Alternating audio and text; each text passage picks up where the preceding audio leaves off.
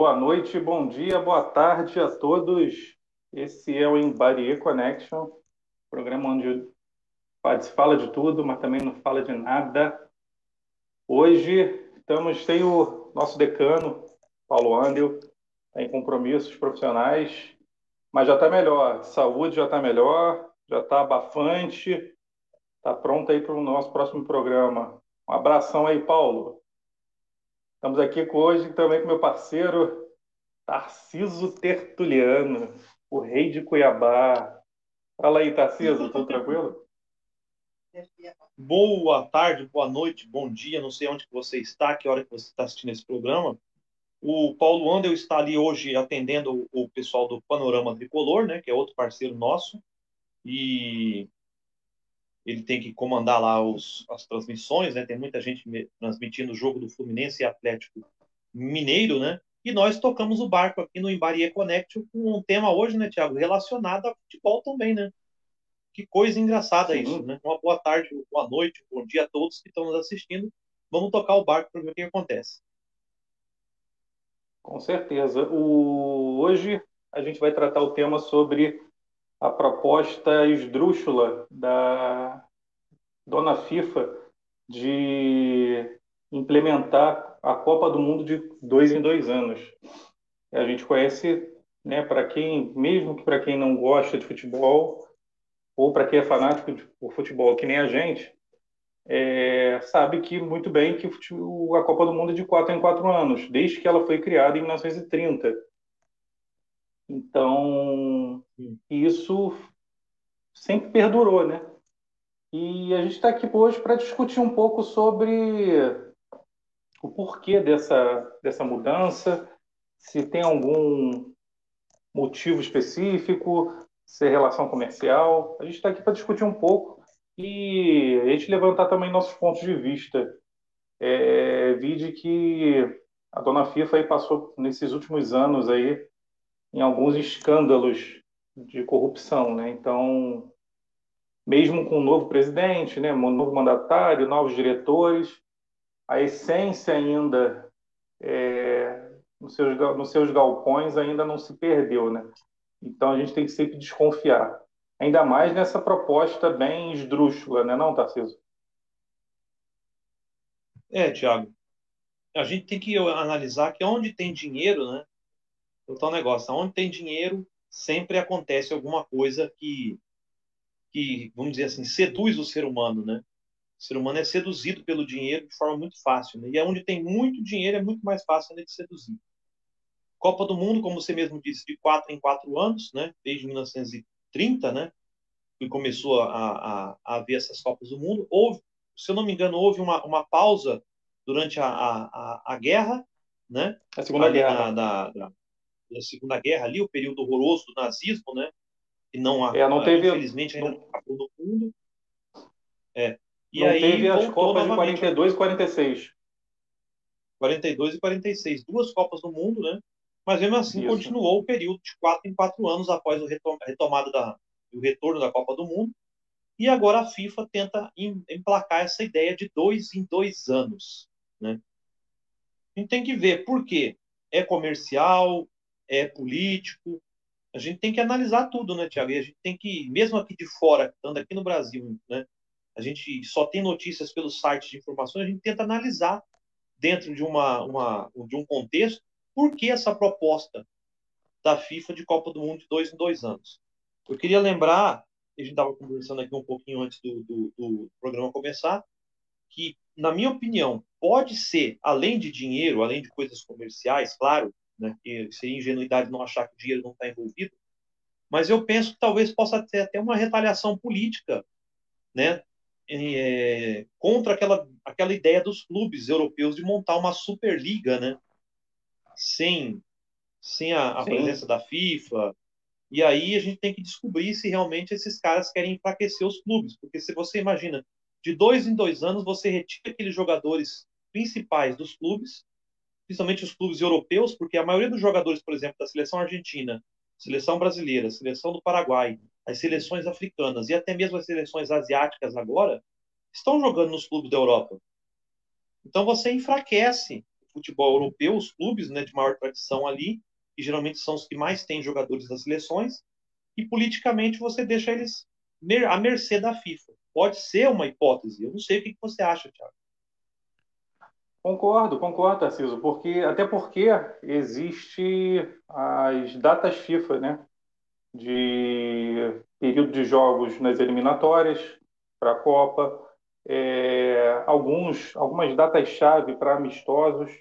Isso a FIFA estipula também, de, claro, de acordo com, com as federações. Mas se ela tiver numa maioria, ela ganha e estipula as datas.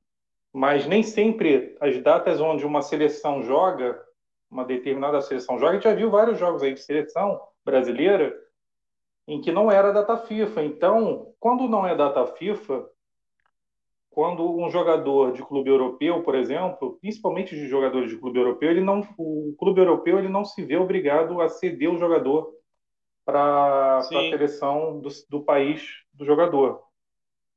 Então, quando você é, implementa uma Copa do Mundo de dois em dois anos, mais tempo o jogador vai ficar à mercê, vai ficar à disposição do, da seleção do seu país e isso custa grana, né? Um jogador, a gente sabe muito bem que não, um jogador não é barato, principalmente um jogador que joga, pode ser um jogador às vezes de, de clube mediano, mas é caro, é um custo muito alto. O jogador de futebol é um custo muito alto, né?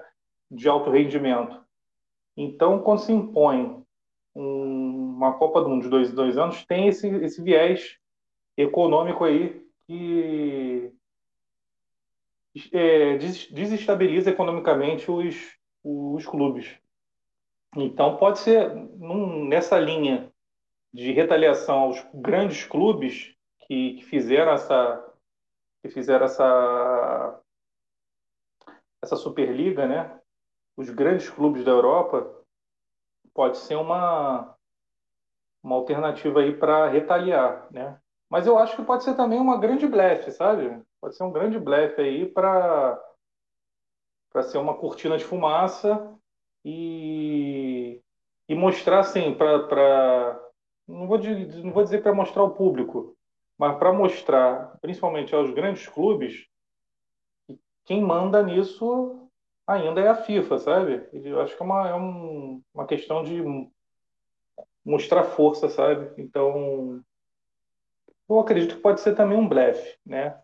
mas acho que a gente, tem, a gente pode analisar em vários pontos aí, sabe, Tarcísio? É, ô, Thiago, a gente tem que pensar a primeira coisa antes, antes de a gente, pelo menos até eu, comentar um pouco melhor sobre isso daí, eu gostaria de ressaltar que o futebol ele tem uma mania de achar, como já bem disse o, meu, o nosso amigo o Heitor, lá do Panorama Tricolor, que é um menino grandioso, tem muita inteligência, futebol pensa que é uma ilha, né? e essa ilha é inacessível ao resto das coisas que acontecem no mundo. Eu quero lembrar que, por exemplo, houve uma insistência muito grande em realizar a Copa América, por exemplo, né, no continente sul-americano, aonde a condição do Covid estava matando milhões e milhões de pessoas, né? Principalmente aqui no Brasil, foi seis, mais de 600 e poucas mil, não sei nem como é que já está o número de, de mortos no Brasil. E mesmo assim, a sul-americana né? insistiu quase 600 mil, né? Insistentemente querendo fazer a Copa América, a Argentina não quis fazer lá, a Colômbia não quis fazer lá, veio, acabou o Brasil, acabou fazendo. Eles insistiram com isso porque eles, eles queriam até público nos estádios. Por quê? Porque eles acreditam que o futebol é uma coisa à parte, que não precisa seguir regras, que está fora do mundo.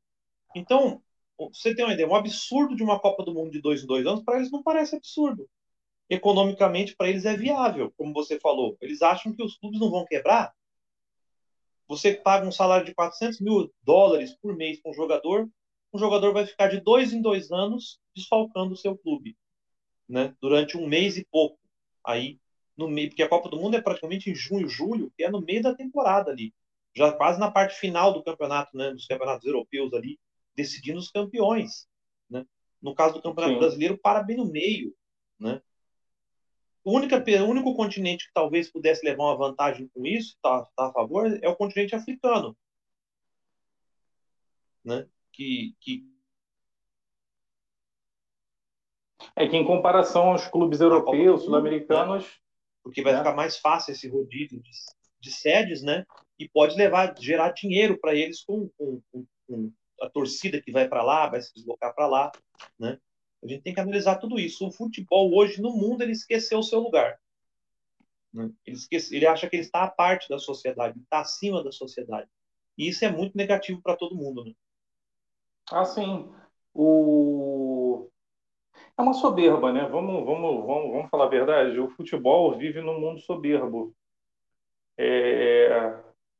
Globalmente falando, ela se acha no, realmente ela o Heitor tem razão ela, ela, ela se acha ela vive numa redoma e dita os, os, os padrões que se tem que viver né vide os estados padrão FIFA no que fizeram aqui no Brasil e alguns já estão aí perto da aí perto mesmo do da tua área tem né a Arena Cuiabá que é. Acho que só, só passa em jogo, em jogo do Cuiabá, né? Só, praticamente. Porque eu não vejo, eu não vejo evento é, dentro do estádio, né? Forma, formas de, de, gerar receita, é quase que um elefante branco, praticamente, né? Arena Amazônia, né? Então, pior, acho que é pior ainda, porque não, o, Cuiabá já está na, tá na Série A do brasileiro. Então, ainda é. pode botar os jogos mandatário lá. E a, e a, e a Arena Amazônia que, que não, não tem nada para fazer lá. Não tem clube, não tem, não tem clube na, na Série A, muito, nem na B, nem na C, se não me engano, só, só na D, mas não tem, não tem afronte econômico para manter um estádio daquele. Pode, tem, o, tem, o, tem o Arena Natal, né? o Mané Garrincha, que é o mudaram o nome na Copa, né, para seguir padrões FIFA. Então você vê é. como é a soberba da, da, da FIFA né, nessas questões. Ela, ela chega num país, ela dependendo de qual grau político do país, ela quer mandar no país. Ela fez isso na, na África do Sul, ela fez aqui no Brasil. A, o último grande escândalo foi no Catar. Né? O Catar tem um grande potencial econômico, vídeo do seu sheik, que atualmente também é o dono do Paris Saint-Germain, e ele manda e desmanda no país, né, lá no Catar. Então, ele seguiu a risco os padrões FIFA. Você vê que teve milhares de mortes de operários lá para seguir o cronograma. E, e, o, e é, o esquema de corrupção foi assim aniquilador. Bota de repente bota até o mensalão no chinelo, porque é assim, só para vocês terem uma ideia, Michel Platini, um dos grandes ídolos da França, foi, foi praticamente preso. Ele foi escorraçado, ele estava cotado para ser o presidente da FIFA. Politicamente, ele estava muito forte para ser cotado para ser o presidente da FIFA. Ele já era presidente da UEFA. E com os, com os graus de corrupção né, que foi comprovado, ele praticamente foi defenestrado da, do meio do futebol. Então, porque ele recebeu dinheiro para para votar a favor do Catar como sede da Copa. Isso entre vários dirigentes pelo mundo afora também votaram. Votaram a favor do Catar. Alguns foram comprovados que receberam dinheiro, outros nem tanto, mas ficou nesse meio. É... Os, na verdade, os grandes cabeças foram é, foram punidos, né? Como, como exemplo, o Platini foi um deles. Teve também o caso do do José Maria Marim, que foi preso na Suíça. Né? Além disso, ele foi preso também por outros escândalos do futebol, já na, da, desde a Copa de 2014. Então, a FIFA, ela, eu acho que ela, hoje ela não está nem muito preocupada com em compliance, né? Ela não está muito preocupada com isso. Ela quer é sair mandando mesmo e não está nem aí para as consequências. É essa FIFA hoje que eu enxergo, sabe? É, e, sem contar que tem um, um pequeno detalhe também aí, Thiago, do que você falou aí grandemente, que a FIFA ela desconsidera, por exemplo, que existem é, regimes totalitários que hoje usam o futebol né, como carro-chefe do seu regime. E a FIFA simplesmente fecha os olhos a isso e, e aceita. Essa imposição do Qatar aí foi uma intromissão econômica, né?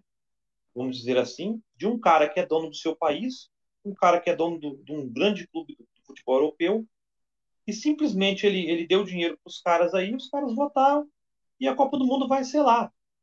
Né? E mesmo embora tenham descoberto que o cara deu dinheiro, que aconteceu isso, que aconteceu aquilo, a Copa do Mundo continuará sendo lá. Então, e aí? O que vamos fazer para resolver? Pelo jeito, nada. Não querem saber de nada. Vai continuar é, é esse mando e desmando da FIFA, né? vai continuar esse poder econômico mandando, atropelando todo mundo. O futebol vai continuar sendo essa ilha intransponível, né? Que o pessoal acha que não, não deve satisfação a ninguém, né? Um, é um esporte que os jogadores, inclusive os jogadores de todos os países, são jogadores, é, são pessoas que não têm o mínimo, é, como eu vou dizer para você, eles não têm o, o, o, mínimo responsabilidade social, né? Eu não, vou lembrar que mais uma vez, a, enquanto jogadores estavam aqui na Copa América dizendo: ah, nós amamos a nossa seleção, estamos aqui jogando, mas sabemos que, que a pandemia é isso, a pandemia é aquilo. O Neymar tinha alugado uma casarona lá e ia fazer uma festa com centenas e centenas de convidados. Então a consciência social do cara não existe. Só aquela lenga-lenga quando tá com a camisa da seleção ali depois do, do, do jogo ali nas quatro linhas, aquela moagem, aquela lenga-lenga.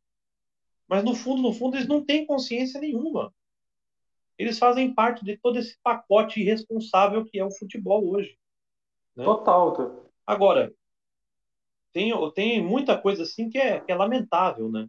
Que acontece no futebol. Fora os esquemas de corrupção que você falou, é esse fato, fato de que a, a, a FIFA agora com essa Copa do Mundo, ela pode estar querendo também resolver problemas das federações, né? Aqui no Brasil mesmo, nós tivemos o caso aí do cara que foi afastado, né? Um assumiu, aí depois mandaram tirar o outro que assumiu também, que era ligado ao, a, a, clube de futebol. É complicado demais, cara. Então tá todo mundo eu... perdido. O que pode, aí, pode estar também falou, pode... pode... ser uma grande cortina de fumaça, né? Total. É, a cortina de fumaça que isso que, que já existe há muito tempo, né, Tarcísio? Já existe o, a gente volta para o velho caso da soberba, né? Que o futebol tem essa soberba. É, eu vou citar dois casos que, que, são um belo exemplo de como a FIFA ainda continua agindo da mesma maneira que há décadas atrás, que há 50, 60 anos atrás. É, Copa de 78 foi na Argentina e a Argentina vivia num regime ditatorial é, sangrento bem, bem autoritário. E da mesma maneira que 70 foi uma cortina de fumaça para a ditadura, em 78 foi a mesma coisa para a Argentina. Verdade. E lá foi, e lá foi comprovado que, que teve corrupção dentro da Copa do Mundo para a Argentina eliminar o Brasil até, até a semifinal, né? Era, era um esquema de semifinal, mas em dois grupos. Isso também teve na Copa de 82. O Brasil era invicto, tanto é que o Brasil terminou invicto a competição, mas não foi para a final. Sim. E você vê como era esquisita a, a, o regulamento da época. Mas perdeu, entre aspas, perdeu a vaga na final para a Argentina, porque a Argentina, primeiro, porque o Brasil venceu o seu jogo mas seu jogo ocorreu primeiro do que o jogo da Argentina contra o Peru. Então a Argentina começou o jogo sabendo quantos gols tinha que fazer no, no Peru. E não eram poucos. É. Eram, se não me engano, quatro ou cinco. Ela fez seis. Anos depois foi comprovado que, que teve dinheiro do teve dinheiro de corrupção que comprou os jogadores foi nítido que aquele jogo eu assisti, teve, teve, teve uma época que eu assisti o jogo Argentina e Peru e dava nojo de ver o, o, time do Peru jogando. E o time do Peru na época não era ruim. Era um time bem montado, Verdade. bem acertado. Era mais ou menos o, o Peru, o time do Peru é, nesses últimos, nessas últimas Copas Américas aí, que, que até jogou a final contra o Brasil, quando teve Não foi essa vergonha contra a Argentina, não. Foi o anterior, que o Brasil venceu a Copa América. E era um time bom, então não, justificou os 6 a 0 que tomou da Argentina. Era um time bom da Argentina, mas não era um time para fazer seis no Peru naquela época. Então depois se comprovou que, que teve mesmo corrupção em cima. E vou citar outro caso também. No final, a Argentina ganhou a Copa de 78, venceu a Holanda, que já não era laranja mecânica, já era um time mais quebrado, né? mas venceu. Eu vou citar outro exemplo também, que foi a eleição do João Avelange, em 1974, 74, foi antes da Copa do Mundo da Alemanha. E João Avelange sempre foi um, um, bom, um bom dirigente, né? um, considerado um bom dirigente do, de esportes em si. Primeiro ele foi na Copa de 58, se não me engano, ele já era, ele foi é, presidente presidente do, da CBD. Depois ele foi chefe de delegação da Copa de 58 e daí por diante. Dali ele só cresceu, só ascendeu, né? Até chegar à eleição para a FIFA em 74. Poucos sabem, né? Poucos sabem da própria história do João Avelange. E João Avelange chegou à Copa, a, chegou, chegou à presidência da FIFA graças a fatores econômicos e políticos então, por que chegou ali? Ele teve uma, ele teve uma, uma ajuda financeira muito forte, exponencial da Adidas, que bancou a, a entrada dele na concorrência para a presidência. E com aí não, não se foi comprovado, né? Se de, na, na, na biografia do, do João Avelange se diz que ele foi buscar apoio no mundo, né? principalmente das federações africanas e asiáticas. E subentende-se que teve um, um, certo presente, um certo, certas carícias financeiras em cima dessas federações, que, que não, por não terem grandes receitas, essas federações carecem de, de recursos financeiros. Não tem, não tem uma administração boa, deve ter corrupção muita nessas federações.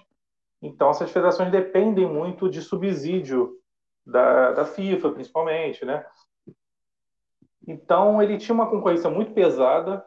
Eu não me lembro o nome agora do, do, do presidente em vigência na época do, da, da FIFA. E ele conseguiu vencer em votação o conseguiu se eleger em 1974. Dali ele ficou até a Copa de 98, quando entrou José Blatter. Antes da Copa de 98, ele, ele se despediu do cargo e ficou como presidente de honra da FIFA. Aí entrou o Blatter e assumiu a assumiu a, a presidência da FIFA. Então tem muito de obscuro, muito muita situação obscura na entrada dele para a FIFA em 74. Tanto é que a fidelidade do João Avelange com a Adidas foi tão grande que a Adidas até hoje é a marca, é o material esportivo da FIFA, graças a essa parceria que teve com o João Avelange. Né? Então, a FIFA em si, a entrada em si, a política em si do meio do futebol não é das mais sadias, né? Não é nem um pouco. Nem um pouco. A Adidas provavelmente deve ter feito um, um acordo vitalício com os caras, né? Quando deu esse apoio aí para o João Avelange e se depois que os outros caras entraram aí não desfizeram, é provavelmente deve ter corrido muito dinheiro não só para ele como para as outras pessoas. É claro, eu não digo que a pessoa não possa fazer lobby para uma marca que ele prefira, ele sendo presidente da, da, da FIFA mas daí a já receber dinheiro, né, para fazer essa parceria, né, aí já fica um pouco estranho. Você falou aí, né, do, do, dos bom, supostos presentes, das supostas ajudas, né, aí ao continente africano. A gente lembra que a, é, nesse momento a, a Federação Africana lá de futebol ela dá apoio a essa ideia de Copa do Mundo dois em dois anos. Se eu não me engano, são 55, 56 países lá. Então você imagina, o continente africano tem muito país. E as seleções africanas têm, elas têm ficado muito, é, vamos dizer assim, estão perdendo muito espaço na Copa do Mundo. Você tinha seleções muito fortes, você tinha a seleção do Senegal, você tinha a seleção, a, a seleção de Gana, a seleção do Camarões, né, que ficou muito conhecida no Brasil, o Roger Milá, né? Você tinha a seleção Sim. da Nigéria também, muito conhecida no Brasil. E esses times têm perdido espaço, as seleções africanas estão perdendo espaço para os times asiáticos, né? Há algum tempo a gente não vê uma seleção africana indo longe na Copa do Mundo. Né? Então, o futebol africano ele vem decaindo, ele perde jogadores, os jogadores não vão jogar lá porque não tem grandes clubes. Né? Você vê que até o Mundial da FIFA. Diferente, diferente da Ásia, né? Diferente da Ásia. Se a, gente, se a gente notar, o Mundial de Clubes antigamente era jogada Toyota Cup, que falava, né? Era só o campeão da, da Libertadores contra o campeão da Champions. Quando a FIFA assume, a FIFA coloca o clube africano, coloca um clube asiático, traz um clube lá, né, do, da CONCACAF, se eu não me engano, né, que é a federação ali do, do tem Estados Unidos ali, não acho que não é CONCACAF, né? É, acho que é CONCACAF. CONCACAF, CONCACAF. Uhum. É, porque CAF é, a, né? é a confederação. É, a CAF é a Confederação Africana, é CONCACAF mesmo. Então ele traz aquele, esses grupos, esses clubes e coloca no mundial, né? Para atender talvez pedido das federações e fazer aquela, aquela coisa com os clubes. É claro que os clubes, os clubes europeus já torceram um pouco o nariz para isso. Né? Tanto é que, se você olhar, os clubes europeus eles não, não pensam muito no Mundial. Para eles, o torneio principal é a Champions. É a Copa dos Campeões da Europa. O Mundial é como se fosse um torneio de verão ali que eles vêm, jogam. Se ganhar, ganhou. Se não ganhar, não ganhou. Para eles não faz muita diferença. Eles menosprezam. Enquanto que para os clubes, clubes africanos e o clube asiático, é a grande chance de se mostrar, é a grande chance de aparecer para o mundo do futebol. Né? É a vitrine, né? A gente tem que entender o seguinte: o, o, o futebol envolve dinheiro. Se o cara, por exemplo, o sheik lá do Catar tem tanto dinheiro, por que, que ele, não, ele, não, ele não investe num clube do país dele e compra jogadores e traz para o clube dele, o clube dele joga a Copa Asiática e vai ser campeão do mundo? Ganha o campeonato do Catar, ganha o campeonato asiático, vai ser campeão do mundo porque também tem aquela coisa do, do, do, do, do né, do autoritarismo. Não, eu não quero o, meu, o clube do, aqui do Qatar. Eu vou comprar logo o Paris Saint-Germain. Eu vou comprar o Liverpool, eu vou comprar o Chelsea, eu vou comprar o Manchester. Esses caras pensam grande.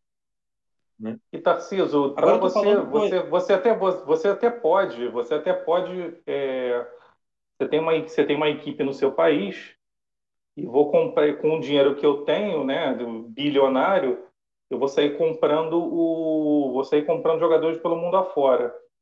Mas é, é muito mais fácil você comprar um clube já pronto, como um Paris Saint-Germain, como você vê que tem vários vários bilionários aí pelo mundo que compram, são donos dos clubes. Norte-americano, que é o dono do Liverpool, tem, um tailandês que é dono do Leicester. Você viu esse esse sheik do Qatar que é dono do PSG tem fundo chinês que é dono da, do Inter de Milão, então é, são é, investidores chineses. Acho que o Milan também tem investidor chinês. É muito mais fácil você comprar esses clubes que já estão prontos, né? É, isso na visão do na visão do investidor, né? Não é na visão, não seria uma visão justa. Qual seria o mundo ideal, né? É, um empresário é, reforçar o seu clube, reforçar a liga do seu país, né? Seria, seria um mundo ideal, reforçar a liga do seu país. Seria pindorama refor... perfeita, né? Uma pindorama perfeita. Reforçar a liga do seu país, reforçar, é, dar mais estrutura para os outros clubes competirem com você, com seu clube, né? E ficar um, uma liga forte. Coisa que mais ou menos a China fez. Não é a, o, a liga chinesa de futebol como o Japão fez nos anos 90, com o Zico lá no começo dos anos 90, ela, ela teve, investi teve ou investidores pessoais ou grandes empresas fundaram os clubes, né? E com, esse, com essa força conjunta, criou-se uma liga mais forte. E com essa liga mais forte, isso atrai mais dinheiro, isso atrai é, jogadores né, de fora, porque você atrai com, com investimento, atrai com muito dinheiro, e esses jogadores vão. Isso é fato. Vive a China, Japão aconteceu muito isso, na Arábia Saudita, né? Alguns países têm suas ligas mais fortes, outras mais fracas, mas se criou um mercado nesses países, né? Mas, porém, tem investidores que não pensam dessa maneira, elas pensam no seu próprio lucro. Né? Aí volto para a visão do investidor. Aí vem o Sheik, vai lá e compra PSG, sai comprando jogador, né? A visão é ganhar a Champions League. Por quê? Porque isso dá mais notoriedade ao, ao teu investimento, você gera mais, mais investimentos para o seu clube e você vai levando. Isso me lembra muito o que a FIBA de basquete, é, se, em parceria com o McDonald's, não sei se você lembra, tá? não sei se você acompanha basquete, mas eu acompanhei um, pelo menos duas, duas edições desse torneio e que me chamaram muita atenção. Era o McDonald's Cup, que reunia. Era o Mundial de Clubes de Basquete.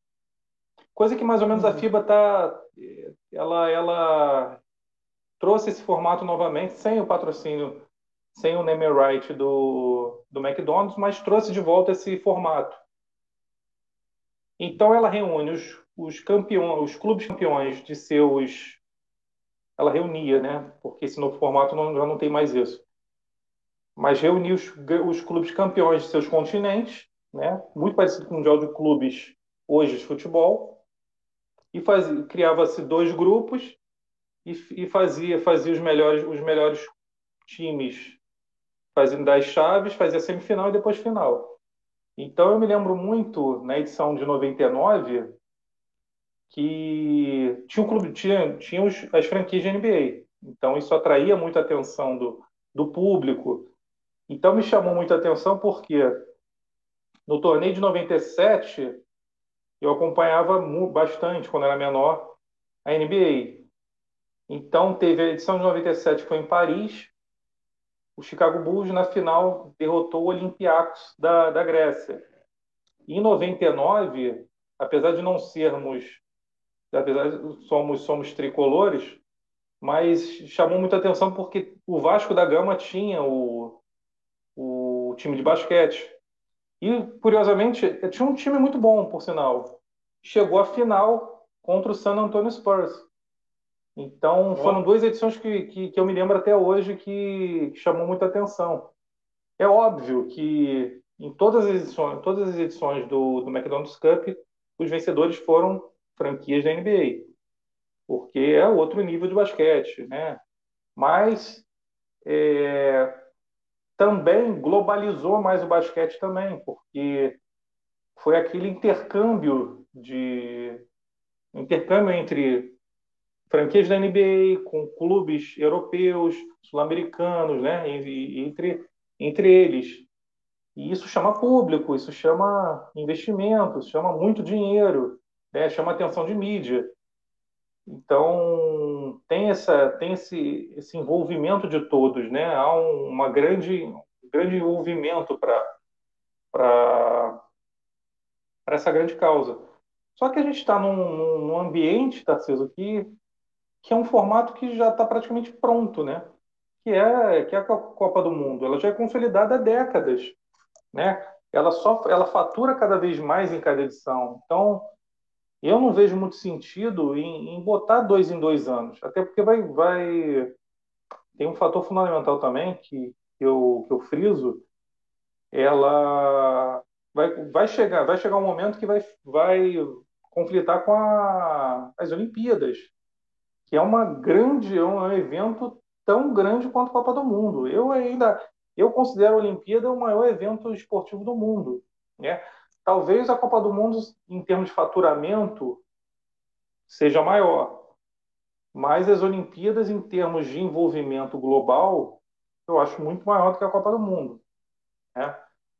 Mas isso conflita. É só a gente botar no papel, por exemplo, Copa, vai ter a Copa de 2022 Se isso for implementado a partir depois da Copa de 2022, é, a Copa de dois, dois anos, vai ser uma Copa em 2024. 2024, Olimpíada de Paris.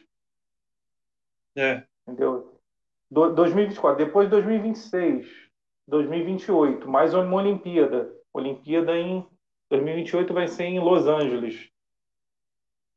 Aí mais dois anos, 2030, 2032, Olimpíada de 2032. Então vai de dois em dois anos, intercalando, vai sempre conflitar com a Olimpíada. Isso vai Olimpíada e Copa do Mundo é, no mesmo ano, eu acho isso impossível.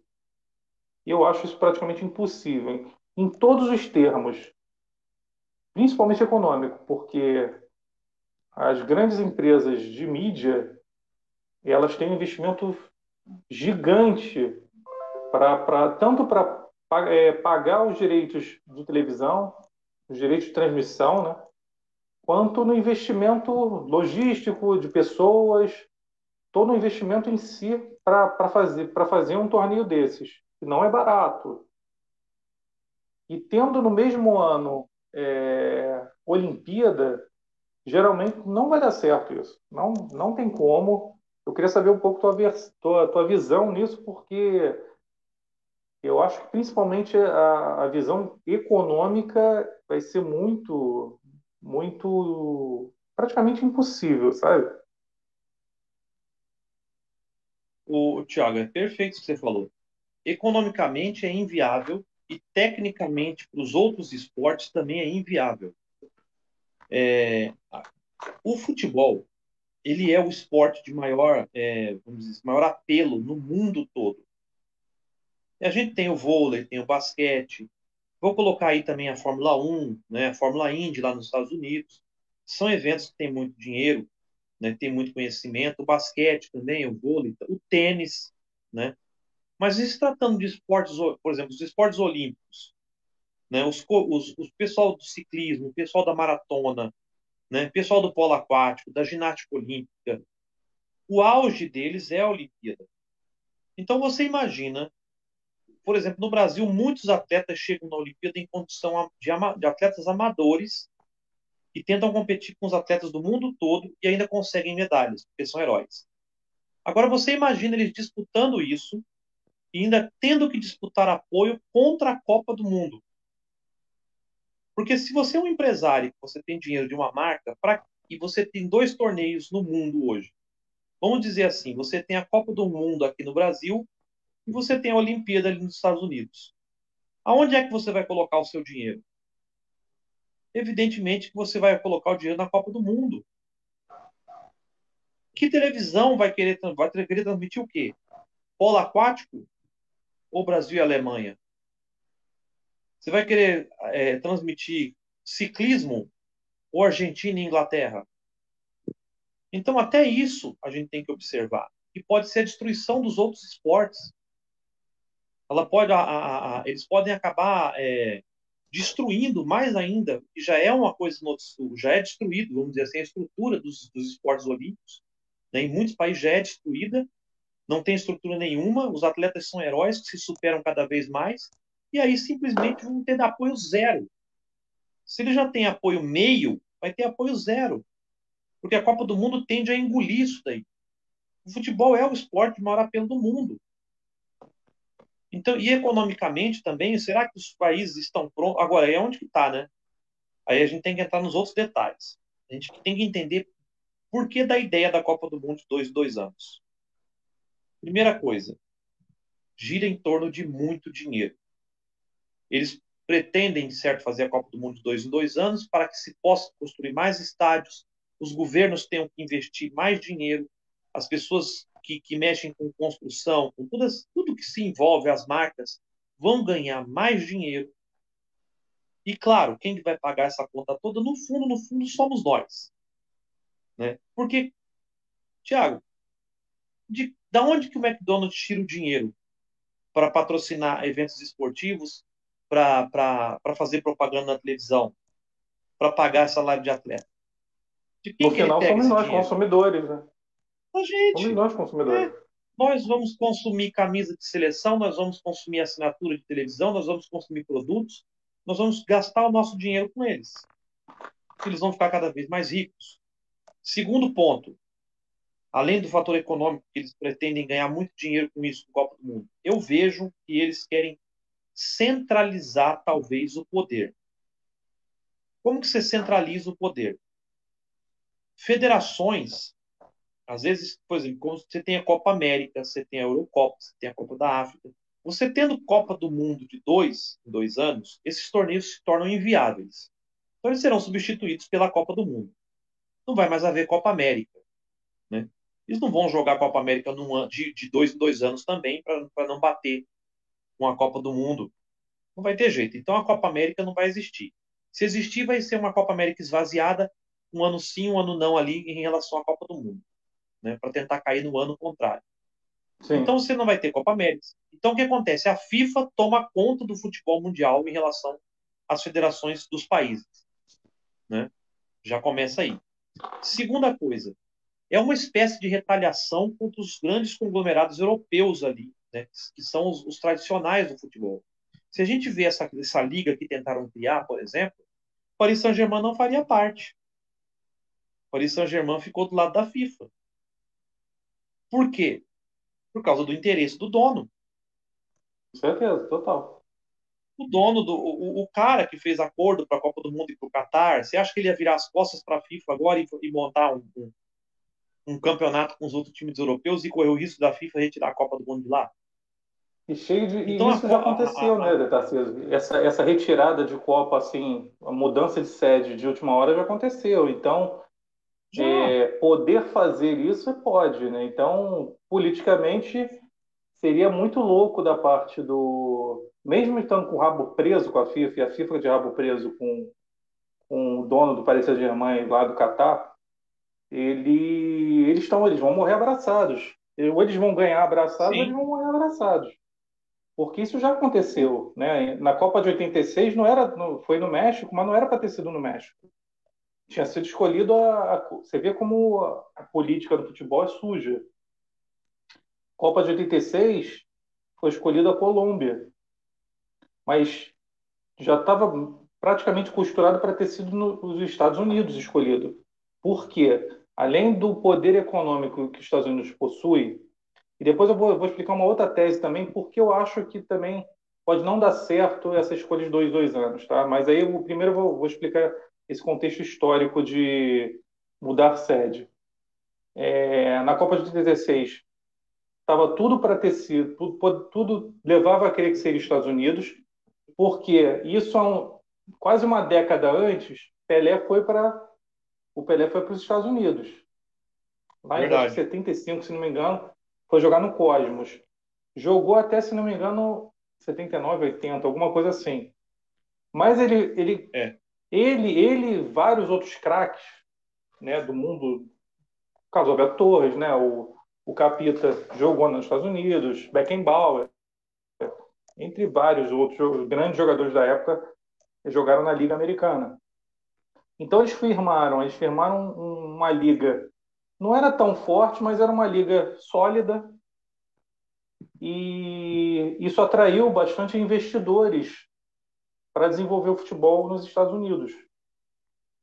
Então, tudo levava a crer que na Copa de 86 seria escolhido o, os Estados Unidos para ser a sede. No final acabou não sendo, foi escolhida a, Colômbia. Colômbia estava passando por uma crise é, uma, crise civil muito forte. Ali já praticamente Pablo, o Pablo Pablo Escobar praticamente mandava e desmandava na Colômbia. Então, os anos 80 na Colômbia foram muito complicados em termos civis, porque além dele tentar comandar a Colômbia, tinha guerra entre, as, entre os cartéis. Pablo Escobar na, em Medellín, tinha o cartel de Cali. Então, além dele querer mandar na Colômbia, você vê que ele queria ser o Midas, né? Tinha tudo isso. Então, no final, acabou não dando certo a Copa na, na Colômbia. poucos meses antes de, de, de ter a Copa, o México tomou para si a Copa e a Copa acabou sendo lá no México. Então tem esse, esse grande exemplo de. É um acho que é exemplo único de que teve essa mudança de última hora de sede. Então há a possibilidade. Então o Qatar nunca vai vai mudar de lado nessas condições, né? Vai se indispor. Outro exemplo, Tarciso, que, que, eu, que, eu, que eu falo também que esse que pode ser um blefe da FIFA também, só uma cortina de fumaça, é que desde que o, desde que o futebol é futebol, desde que a FIFA é FIFA, ela não consegue entrar com, com muita, muita força num mercado extremamente é, competitivo, num mercado extremamente forte, que é o mercado norte-americano. Então, existe hoje uma liga de futebol norte-americana, né, tanto masculino como feminino. Nos Estados Unidos, o futebol feminino é muito mais forte que o masculino. Futebol feminino lá pegou, como no Canadá, por exemplo mas é. não é um futebol que atrai o público norte-americano. O futebol, todos nós sabemos que os esportes norte-americanos norte-americanos é que mandam lá naquele país. Seja basquete, seja futebol americano, seja beisebol, seja hockey, né? São esses quatro esportes que, do, que é claro que existem outros esportes nos Estados Unidos, né? É uma potência olímpica os Estados Unidos, mas eu, eu digo no poderio econômico. São franquias que possuem um poder é, econômico extremamente forte. Bota a FIFA no chinelo, literalmente. Uma franquia, uma franquia de NBA é capaz de ter muito mais dinheiro que uma FIFA, só para a gente ter uma ideia. Tem muito mais dinheiro. Um dono, porque geralmente são ou são alguns investidores, ou é um dono único dessas franquias. Esses, esses caras têm muito mais grana que uma FIFA da vida. Então, então eles assumem, eles, eles, eles têm um poder de, das suas franquias e das suas ligas muito fortes. E não pegou futebol nos Estados Unidos, não pegou nesse, nesse tipo, sabe? Nesse tipo de administração, nesse tipo de política, nesse tipo de domínio econômico. O futebol não pega lá. É todo um, é um, é um praticamente nos Estados Unidos é um, é um, é um mundo à parte. Então eu vejo, eu, por isso que eu, eu, eu abraço essa tese de que pode ser uma, uma grande cortina de fumaça fazer fazer um como a Copa do Mundo de dois, dois anos. Porque também grandes conglomerados de mídia elas se situam onde? Nos Estados Unidos. Verdade. E, e, elas estão nos Estados Unidos e elas estão espalhadas pelo mundo, seja aí pelas suas filiais, né, pelos seus, pelos seus satélites. Elas estão. No, então, é, as patrocinadoras, quem são as patrocinadoras da FIFA atualmente? Elas, elas são situadas, elas, estão, elas têm base, elas têm sede em qual país? Nos Estados Unidos. Quando teve aquele grande, aquele, aquela grande, grande, grande escândalo de corrupção no, na FIFA, né, que teve o Marinho preso, o Ricardo Teixeira foi fugiu, né, tá fugindo até hoje. O tá Marco Aurélio Nero é, tá fugindo até hoje. Marco Aurélio Nero não, não sai do país, porque sabe que se sair do país vai ser preso. Então você vê que essas, essas coisas bem loucas. Né? Então, quando teve esse grande escândalo de corrupção, ele é, foi uma grande força conjunta para para botar a FIFA na parede, colocou a FIFA na parede, ó, a FIFA. Ou você toma jeito, a gente vai tirar o dinheiro de vocês. Basta, simples, é só tirar o dinheiro de patrocínio. A FIFA recuou, é. tirou o Blatter, tirou aquele outro que era o secretário dele, tudo em esquema de corrupção. Aí, isso, aí só foi em cascata, né? Aí o, o, o Platini acabou, acabou saindo também. Até, até surgir esse infantino aí do, das cinzas, né? E o, Então, quem manda nos, no, nas grandes empresas patrocinadoras, tanto é que algumas empresas norte-americanas saíram mesmo de fato do, do patrocínio da FIFA. Em contrapartida, entrou algumas empresas asiáticas. Então, se se vê no quadro de patrocínio, quadro de apoio da FIFA, hoje já está metade metade, né? Porque muitas empresas saíram. Mas quando teve esse escândalo de corrupção, foi, eles foram taxativos. Ou vocês eles botaram a FIFA mesmo na, na parede, ou vocês tomam um jeito, ou a gente está tirando dinheiro, tá tirando o time de campo. A gente bota o dinheiro, porque eles, eles, eles essas empresas abraçam o futebol porque tem retorno, né? O futebol dá retorno financeiro para qualquer qualquer empresa que patrocine. Mas, porém, eles não, o futebol não é para ele, na visão deles, não é o único, não é o único investimento que possa dar retorno. Basta eles voltarem para os esportes norte-americanos, pronto, já tem retorno. Então, principalmente no mercado interno, quanto no, no mercado externo. Então, é só se, é só se reposicionar no, no mercado. Então, não é problema. Por isso que eu, essa é uma tese que eu, que eu, que eu, eu levanto, que é uma boa que eu, que eu acho que é uma boa cortina de fumaça da FIFA, sabe? O que, que você acha, Tarcísio? Ó, oh, Tiago, é, é, realmente se pensar o que você falou. Porque se a gente levar em consideração, vamos começar pela parte dos Estados Unidos. O futebol realmente lá não engrenou, não teve jeito. Talvez o futebol feminino, sim, tenha crescido muito lá, né? A seleção americana é uma, a seleção mais forte do mundo hoje, né? É praticamente imbatível aquele time lá das mulheres, né? apesar de que algumas seleções europeias e até o Canadá talvez tentem né, jogar alguma coisa, mas os Estados Unidos feminino hoje é o grande auge, mas o futebol masculino nos Estados Unidos, o pessoal prefere muito mais o basquete, o beisebol, é o esporte deles, é a cultura deles. Então os Estados Unidos já não tem muito aquele elo umbilical com a FIFA. Se nós pegarmos os clubes europeus, os clubes europeus queriam fazer uma liga sem FIFA, fazer uma liga entre eles. As seleções europeias preferem jogar a Eurocopa. Não gostam de Copa do Mundo. Porque Copa do Mundo eles têm que se juntar com os seres humanos normais, que são os africanos, os sul-americanos, né? Os asiáticos. Com certeza. Então, pra... E aí, então, para eles serve a Eurocopa, para os americanos basta a NBA, né? E aí, o que, que sobra para a FIFA? Para conquistar de volta esse poder de comando? tentar fazer uma Copa do Mundo de dois em dois anos para trazer para si. Ele já tem o apoio da, da Federação Sul-Americana, que aqui, no, aqui na América do Sul é sempre desorganizado mesmo. Para os Estados Unidos não vai fazer diferença, porque eles têm dinheiro para bancar mesmo de dois em dois anos Copa do Mundo. E é um esporte que para eles tanto faz como tanto fez. E as seleções africanas dependem, vão de, dependem disso. As federações sul-americanas lá vão apoiar. Eles dependem disso. Então a FIFA tenta quebrar esse, esse poder da Europa, tirar esse poder da, da, né, da Federação Europeia ali, da UEFA, vamos dizer assim, trazer de volta para si esse poder, né? Tenta centralizar esse poder. Porque, como você falou, nós estamos perdendo espaço para todo mundo.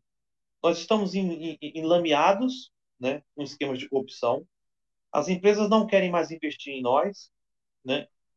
Os clubes não querem mais ficar conosco querem romper conosco. Então, o que, que nos resta? A FIFA, o que, que resta para a FIFA? A Copa do Mundo. Então, o que, que você faz? Um apelo a, a, a, ao torcedor do mundo todo, que o torcedor vai querer ver a Copa do Mundo, né? Torcedor é torcedor, é bobão, ele vai querer ver Copa do Mundo de dois, dois anos. Claro que vai. Né? Você, por eu, exemplo, eu, perde eu, uma Copa do Mundo. Eu acho que eu vou, vou ser controverso. É, eu acho que o próprio público também vai, vai, vai, vai ficar banal, sabe? Para o próprio, próprio público. Porque uma competição de 4 em 4 anos gera aquela sempre expectativa. Né? Quem é fã de Copa do Mundo, quem é fã de Olimpíada, sempre é, cria aquela expectativa. Tá, tá chegando mais próximo das Olimpíadas, chegando mais próximo do torneio. É, um torneio de 4 em 4 anos cria-se um, é, um ciclo de não só não só de público, mas de patrocínios, de mídia, de gerações de atletas, né? Cria um ciclo todo de, de, de renovação. Quando se quando se coloca um torneio de dois, dois anos, você banaliza esse evento, você coloca no varejo o, o evento. Né? Ainda tem, eu, eu ainda levanto essa tese também disso, porque você está banalizando o teu, você está banalizando a sua rainha, sabe? Está banalizando o seu, seu torneio rainha no para o mundo, né? Não, não, só, não é só para um nicho de pessoas, é para o mundo todo, é para todos, é, uma, é, um, é um torneio para todos, para todos assistirem.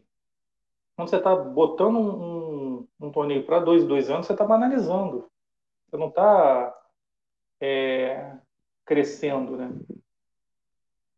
E você tem que levar. Para o empresário é maravilhoso, né? Os empresários de jogadores, por exemplo, é outro mercado também vai ser atendido. Você tem Copa do Mundo de quatro em quatro anos. O Daniel Alves mesmo, por exemplo, jogou quantas Copas do Mundo? Quanto tempo ele faz que ele é lateral na seleção brasileira? Quanto tempo, quantas Copas do Mundo o Cafu jogou? De dois em dois anos, essa renovação de elenco de seleção vai ser obrigatório. Vai ser muito mais é, dinâmica essa, essa. Então, muito mais jogadores que nunca teriam chance de chegar à Copa do Mundo vão acabar chegando. Né? E aí, por exemplo, você tem um jogador, ah, o jogador Neymar se machucou, não pôde jogar o final da Copa, tem que esperar mais quatro anos agora. O jogador do Camarões tirou o Neymar. Agora não, o jogador do Camarões tirou o Neymar nessa Copa, mas daqui dois anos ele volta. Daqui dois anos o outro empresário já colocou um outro jogador. Daqui mais dois anos já colocou outro jogador. O futebol vai começar cada vez mais cedo. Hoje nossos meninos estão indo embora com 17 anos. Sim. Daqui a pouco vão estar indo embora com 14 para a Europa. Então é o dinheiro, o dinheiro move muita coisa, né? Agora, a gente tem que entender a cabeça dos caras que estão lá na FIFA, né? A gente falou bastante coisa aí, basicamente uma hora a gente falando. Todos os quadros que nós levantamos aqui são possíveis, né? Mas no fundo, no fundo, a gente só está é, teorizando, né? Mas o que Sim. será que levou esses caras a querer isso aí? É complicado, a gente teria que saber? Que, que eles chegaram e prometeram para as federações africanas? Eu não sei. Qual o intuito disso? Né? Tem muito país africano lá que tem um governo autoritário e para eles vai ser maravilhoso ter Copa do Mundo dois em dois anos para estar tá dando um, aquele pão e circo para a população que eles exploram. Né? Utilizar o futebol Ainda mais... para o chefe do regime. Né? Ainda mais com a Copa é do Mundo com 48 seleções, né? Ainda mais com uma Copa do é, Mundo com 48 Eles querem aumentar né? para 64, né? Também Tem isso é, vai também. ser vai ser um é, se realmente se concretizar, com 48 eu já acho assim, explosivo. Se aumentar para 60, pior ainda, sabe? Acho que vai, banar, vai banalizar mais ainda. E com é. a Copa do Mundo dois, dois anos, vai ser um grande varejão, uma grande feira aí. É... Eu acho que para agradar o, o, países menores, que não assim nada contra uh, países de menor expressão, nada contra países com menor recurso financeiro. A questão não é essa. A questão é, é você colocar o seu melhor, não é melhor, mas o seu maior produto que, que é de quatro em quatro anos e se vende no atacado né? Porque são quatro anos de preparação, tanto na parte de, do torneio, tanto na parte das seleções, porque existe tem durante esses quatro anos tem o, as eliminatórias para a Copa, então já é, a Copa do Mundo já começa ali, né? A disputa das eliminatórias. Então, eu vejo como um, um torneio no atacado. Que quando chega é, a Copa do Mundo seja, na real, você está. Seja, quando chega Thiago, você falou você está. Uma... É, você falou uma coisa aí que é interessante também a gente analisar. A Copa do Mundo ela é de dois, seria de dois em dois anos, mas na verdade ela seria, um, seria o tempo todo. Porque se você tem uma Copa em 2010, 2009 você joga a eliminatória. Teve a Copa em 2010. Em 2011 já começa a eliminatória para a Copa de 2012. Em 2013 já começa a eliminatória para a Copa de 2014. 2015 já vai eliminatória para a Copa 2016. E você acha que vai todo, cara. E você acha que vai ter realmente eliminatória? Não vai ser, não vai ser, não vai ser é, carta marcada, Tarcísio? Então, aí é que entra tudo isso. Entendeu? é tudo carta marcada. Aqui na, aqui na, é só a gente colocar, é só assim olhar para nossa própria região aqui na, na sul-americana. Vai ser sempre os mesmos países. Uma Copa do Mundo com 60, com 48 já, já fica complicado. Praticamente não vai existir mais torneio eliminatório. Sabe? E é claro, é claro que cada, cada, cada continente é proporcional ao número de países do seu continente. Ótimo, tudo bem. Mas a cada vez que você aumenta o número de, de países concorrendo, você está banalizando também as eliminatórias. Aí já começa também, aí já vamos também para o. Está terminando já o, o nosso, a nossa live. Vou falar rapidinho, aí tu, tu termina, tá, tá, tá, tá É, não vamos nem falar agora de Copa do Mundo de dois, dois anos. Eu vou falar só, só em a gente aumentar, só, a gente não, quem, quem é a gente, mas só em a FIFA aumentar o número de países para a Copa do Mundo para 48, você já está banalizando as eliminatórias. Você já está já tá colocando no varejo as eliminatórias. Porque aí eu volto aqui para pro, pro, pro, para a América do Sul. Praticamente, os mesmos países vão, vão, vão para a Copa do Mundo. Porque não vai ter uma disputa. Vai, o que, que, vai, o que, que vai ser decidido ali? É quem vai ficar em primeiro, em segundo, terceiro e, e por aí vai. Mas, assim, praticamente vai ser os mesmos países que vão disputar a Copa do Mundo. Na Europa, pode mudar um país ali, um país aqui, mas as grandes potências vão estar. Sabe? Alemanha, Espanha, Itália, Inglaterra, sabe? França, vão, vão sempre estar. Então, você vai estar banalizando, você, é, é, é uma federação mundial como a FIFA vai estar vai estar banalizando seu melhor e maior produto. Né? Já está banalizando com o aumento de, de seleções. Se botar de dois, dois anos, vende no varejo e fica aí no, no limbo. Porque eu acho que é que é muito mais um, uma cortina de fumaça, sabe, Tarcísio? É, e sem contar que tem o dinheiro da Ásia, né, o? Como você falou, para a gente terminar até para não alongar muito, aumentando o número de países, num um, um, continente como o asiático, que tem muito dinheiro, e você só tem Japão, Coreia do Sul, você tem o dinheiro da Austrália. China entrando, a China vai querer ir para a Copa do Mundo, você tem a Austrália querendo ir para a Copa do Mundo, você tem o Catar que vai querer jogar a Copa do Mundo, você tem o Iraque que vai querer jogar a Copa do Mundo, um continente africano que tem 55 ou 56 países, só vai 5 para a Copa do Mundo, vai 8, 10. Então, para que, que eu... a China, por exemplo, você acha que vai ficar fora da Copa do Mundo? Não. Não tem Ah, mas vai só jogar Japão, Coreia do Sul, Iraque e, e, e Austrália? Eu quero ir para Copa do Mundo. Qual é a minha chance? Nenhuma. Meu time não joga bola. Mas se aumentar o número de países, eu vou. Aí a chance aumenta. É, é isso, para fechar é isso. É, é, é, é, o, é o dinheiro asiático comprando mais uma parcela do mundo aí e a FIFA aceitando se vender. É o. Se isso. Na verdade, não é, não é que a FIFA já está, é, vai banalizar, ela já está banalizando. Né? Ela já está é. é. já está depreciando o seu, seu maior e melhor produto.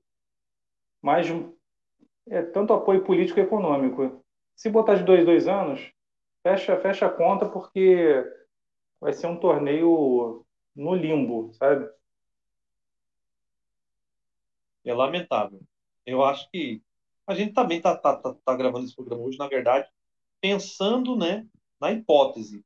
Mas como você falou, pode ser que isso não ocorra, pode ser que as, as seleções europeias lá, a UEFA, né, acabe vencendo essa queda de braço e não atender né, essa ideia da FIFA. Vamos aguardar, né, Tiago? Vamos ver o que, que acontece. Ah, vamos. Vamos ver cenas dos próximos capítulos. Então, chegou mais um, mais um, o fim de mais um, mais um episódio, episódio 6 do Embarelha Connection. O seu, seu, seu programa que diz tudo, não diz nada, fala de tudo, mas não fala de nada. Programa sem pauta, como diz o, o nosso decano Paulo Andel. E quer, ter, quer, quer dar as considerações finais, Tarcísio? Bom, nós uma vez só agradecer a você, Tiago, pelos convites aí que você tem me feito, agradecer ao Andel, né, por estar me ajudando aí, também me ensinando muito nessa questão de, de, de colunas, crônicas e tal, e está me incentivando muito aí para sair meu livro, né, aliás, me incentivando e cobrando, né? Porque o incentivo dele é na base do chicote, né? Sim, claro. É um pouco autoritário, mas tá certo ele. Eu acho que se ele acredita, ele acaba fazendo a gente acreditar também.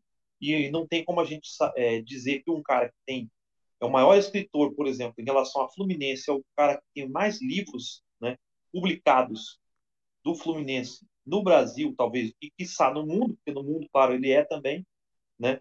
Não é possível que ele esteja enganado quando ele vê potencial, então a gente tem que confiar nesse cara e agradecer ele também, ele está ausente hoje, mas ele tem ajudado muita gente nessa parceria aqui também, o nosso decano, como você gosta de falar aí, o Paulo Andel, né? Um abraço para a galera aí, um abraço para todo mundo aqui de Campo Grande que acompanha, pessoal do Rio de Janeiro aí, menos para o pessoal aí ligado às milícias, não manda abraço para vocês não, porque vocês são muito bravos.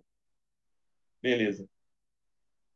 Valeu, Tarciso. Gente, obrigado por, pela audiência, obrigado por todos aí que comentaram, valeu mesmo. E, como diz Paulo Andel, daqui a pouco a gente volta. Abraço, abraço, Tarciso. abraço.